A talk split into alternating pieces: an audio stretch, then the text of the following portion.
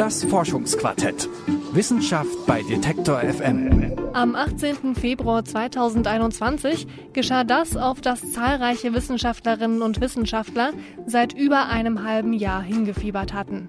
Der Mars Rover Perseverance landete erfolgreich auf der Oberfläche des roten Planeten, ausgestattet mit 23 Kameras, die nicht nur die Landung filmen sollten, sondern ab jetzt regelmäßig neue Bilder vom Mars auf die Erde schicken werden. Aber wie fotografiert man den Mars und wie helfen diese Bilder aus dem All der Weltraumforschung? John W. Draper, so hieß der Mann, der das vermutlich erste brauchbare Foto von einem anderen Planeten geschossen hat. Von der Dachsternwarte der New Yorker Universität aus lichtete er 1840 den Vollmond ab und ging damit in die Geschichte der Weltraumfotografie ein. Mittlerweile können wir andere Planeten aber nicht nur von der Erde aus fotografieren, sondern direkt vor Ort. Seitdem wird unser Bild vom Weltraum immer klarer und trotzdem sind wir immer noch wahnsinnig gespannt darauf, neue Foto- und Videoaufnahmen aus dem All zu sehen. Wie zum Beispiel jetzt von der neuesten Mars-Mission der NASA. Doch Fotos vom Weltall zu machen, ist gar nicht so einfach. Einer, der das ganz genau weiß, ist Detlef Koschny. Schon als Kind hat er wochenlang versucht, Galaxien mit dem Teleskop zu finden. Heute ist er der Leiter des Planetary Defense Office der European Space Agency. Dort beobachtet er Asteroiden und ist für eine der Kameras verantwortlich, die ab 2023 als Teil der ExoMars-Mission Bilder vom Mars machen wird. Außerdem hat er an den Kameras der Rosetta-Sonde mitgearbeitet, die jahrelang einen Kometen gefilmt haben. Ich habe ihn gefragt, wofür Kameras in der Weltraumforschung genutzt werden. Kameras sind ganz wichtig. Ein, ein, ich sag mal 80 Prozent der äh, Informationen, die wir von unserer Umgebung kriegen, kommen über unser Auge rein. Und die Augen im Weltraum, das sind halt Kameras. Wir haben äh, auf dem Mars Kameras. Mein erstes Projekt mit Kameras, das war der Imager vom Mars Pathfinder. Der ist im Jahr 1997 auf dem Mars gelandet. Und das ist einfach einmal schon mal, man, wenn man wissen will, wo man ist auf einer Planetenoberfläche zum Beispiel, dann ist die einfachste Möglichkeit, ein Bild zu machen und dann irgendwelche besonderen äh, Features in der Landschaft, einen Berg oder große Steine oder sowas, relativ dazu seine Position zu bestimmen. Kameras sind aber für die Wissenschaft sehr wichtig, weil ich dadurch nicht nur über die Form und zum Beispiel die Farbe was lernen kann, wenn ich eine Farbaufnahme habe, sondern mit letzterer kann ich zum Beispiel auch feststellen, aus welchen Materialien ist denn das, was ich anschaue. Ja, der Mars, wir kennen den auch wieder mein Lieblingsbeispiel im Moment aus aktuellem Grund, der ist sehr rot. Äh, das heißt, der ist mehr oder weniger verrostet, kam man da drauf nach einiger Zeit, schon vor vielen, vielen Jahren. Äh, und Rost ist rot, wie wir wissen. Was heißt das jetzt chemisch? Naja, da kann man zum Beispiel sagen, da muss es Sauerstoff geben und Eisen geben, weil das zusammen macht diese rote Farbe. Also der Wissenschaftler kann aus der Farbe ganz viel über die Zusammensetzung einer Planetenoberfläche lernen. Wenn Sie so eine Kamera zum Beispiel auf eine Sonde setzen, worauf kommt es denn dann an bei den Kameras? Weil ich kann mir vorstellen, so einfache Digitalkameras, die wir hier kaufen können oder die in unseren Handys verbaut sind, die werden es dann nicht tun, oder? Nee, leider muss man da ein bisschen mehr investieren. Auf der Marsoberfläche ist die typische Temperatur so ungefähr minus 40 Grad. Und das ist eine der Schwierigkeiten, die wir haben, dass die Bedingungen im Weltraum, also auf Planetenoberflächen, aber auch im Weltraum, so wie wenn ich jetzt bei der Rosetta-Sonde um den Kometen rumfliege, die sind sehr hart. Da ist es zum einen eben sehr kalt. Eine wichtige Umwelteigenschaft ist die Strahlung. Es kommen geladene Teilchen von der Sonne, die fliegen dauernd durch Sonnensystem. Auf der Erde kriegen wir davon fast nichts mit, weil wir durch die Atmosphäre abgeschirmt sind. Aber sobald ich aus der Atmosphäre rauskomme, dann treffen die auch in meine Elektronik, in meinen Detektor, der das Licht erzeugt. Und wenn jetzt so ein geladenes Teilchen zum Beispiel einen Speicher von einem Computer trifft, dann kann es da den Inhalt dieser Speicherzellen verändern und zum Beispiel ein Computerprogramm mehr oder weniger kaputt schießen. Und das muss man irgendwie in den Griff kriegen, das muss man berücksichtigen. Das ist alles möglich, aber das kostet halt Geld. Wie werden denn solche Kameras gesteuert? Werden die von der Erde aus gesteuert oder geht das mittlerweile auch automatisch? Es gibt viel Autonomie. Das ist natürlich immer mehr der Trend. Ich möchte vermeiden, dass da immer einer am Boden sitzen muss und die Instrumente kontrolliert. Also wie so eine Fernsteuerung geht das sowieso nicht. Das ist noch nie so richtig so gegangen, aus dem einfachen Grund, weil das auch immer ein bisschen dauert, bis das Funksignal da nach oben zu dem Satelliten kommt. Zum Beispiel ähm, die, die Rosetta-Mission bei dem Kometen ankam, da war der Komet so weit weg, dass es einige zehn Minuten gedauert hat für, für so ein Signal, um hin und her zu gehen. Also wenn ich jetzt sage, mach jetzt ein Foto, dann macht er halt erst eine Viertelstunde später ein Foto. Und bis ich dann das Signal wieder zurückkriege, dauert es nochmal eine Viertelstunde. Das geht natürlich nicht. Was man normalerweise macht, ist, man überlegt sich vorher schon, wann man seine Bilder machen will.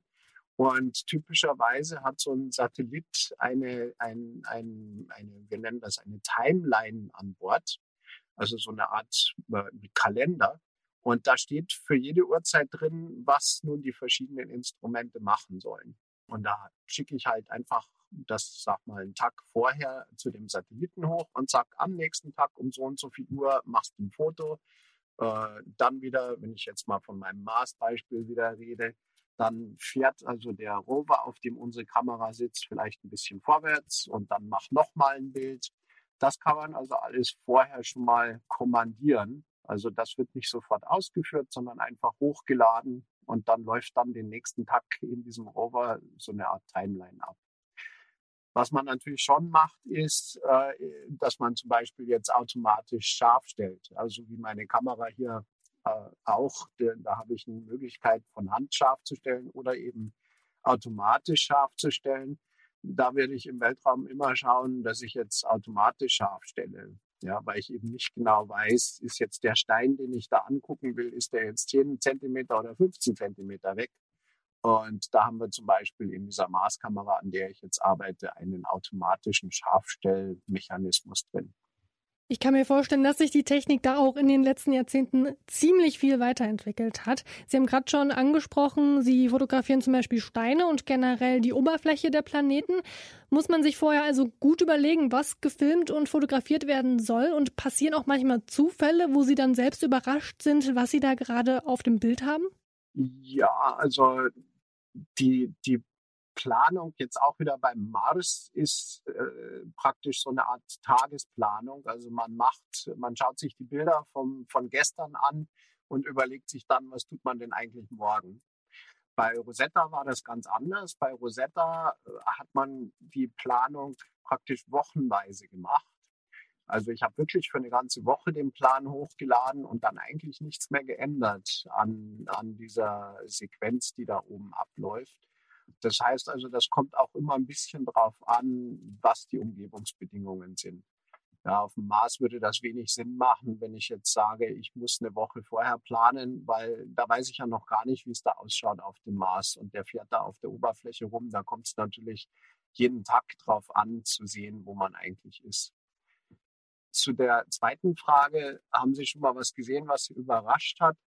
Äh, das ist schwierig ich meine, man, man ist ja immer sehr offen. Ja? Wenn ich jetzt irgendwo auf dem Mars lande oder mir den Kometen anschaue, dann erwarte ich ja erstmal nichts. Ne? Also es gibt vielleicht Leute, die sagen, oh ja, das muss jetzt genauso und so ausschauen und sind dann überrascht, wenn er nicht so ausschaut. Aber ich sage immer, ich warte halt mal ab ja, und, und dann sehen wir, was ist. Aber wenn ich jetzt so nachdenke, wie die ersten Bilder von dem Kometen zurückkamen, wo die Rosetta-Mission hingeflogen ist, da waren wir noch weit weg und dann war da eben nicht ein Punkt zu sehen, sondern auf einmal waren zwei Punkte zu sehen und dann waren vier Punkte und dann acht auf meinem Bild zu sehen. Der wurde halt immer größer, weil wir immer näher kamen. Und dann war das aber keine Kugel, sondern auf einmal sah das aus wie so eine verbogene Erdnuss hinterher hat man ja den immer auch von der Form her mit einer, mit so einer Badeente verglichen, mit so einem Gummientchen da, was man in, in der Badewanne hat zum Spielen. Ähm, das war also schon interessant, das zu sehen. Ich kann mich noch erinnern, wie wir da vor den Bildschirmen saßen und dann mit Spannung zugeguckt haben, wie sich diese Form von dem Kometen so langsam in den Bildern zeigt. Das sind schon tolle Momente, wenn man das so sieht und da dabei ist. Wenn jetzt neue Bilder aus dem Weltraum veröffentlicht werden, da gibt's immer jede Menge Trubel darum. Das haben wir jetzt auch bei, der, bei den Bildern vom Mars Rover Perseverance gesehen. Die Menschen sind also nach wie vor fasziniert von unserem Sonnensystem. Wie wird denn ausgewählt, welche Bilder veröffentlicht werden? Ja, also wenn wir eine Mission haben, nehmen wir mal als Beispiel die Rosetta-Mission, da war ich eben sehr stark auch involviert dabei dann gibt's da erstmal verschiedene Regeln, wann Bilder öffentlich gemacht werden. Äh, in Europa ist es so, die wissenschaftlichen Instrumente werden von nationalen, von den nationalen Raumfahrtbehörden finanziert und werden von einem Wissenschaftler in irgendeinem der Mitgliedsländer werden die koordiniert. Und dieser Wissenschaftler hat natürlich ein Interesse daran, dass sein Team die Daten als erstes auswerten kann, weil die haben schließlich die ganze Arbeit und das Geld reingesteckt, um das Instrument zu bauen.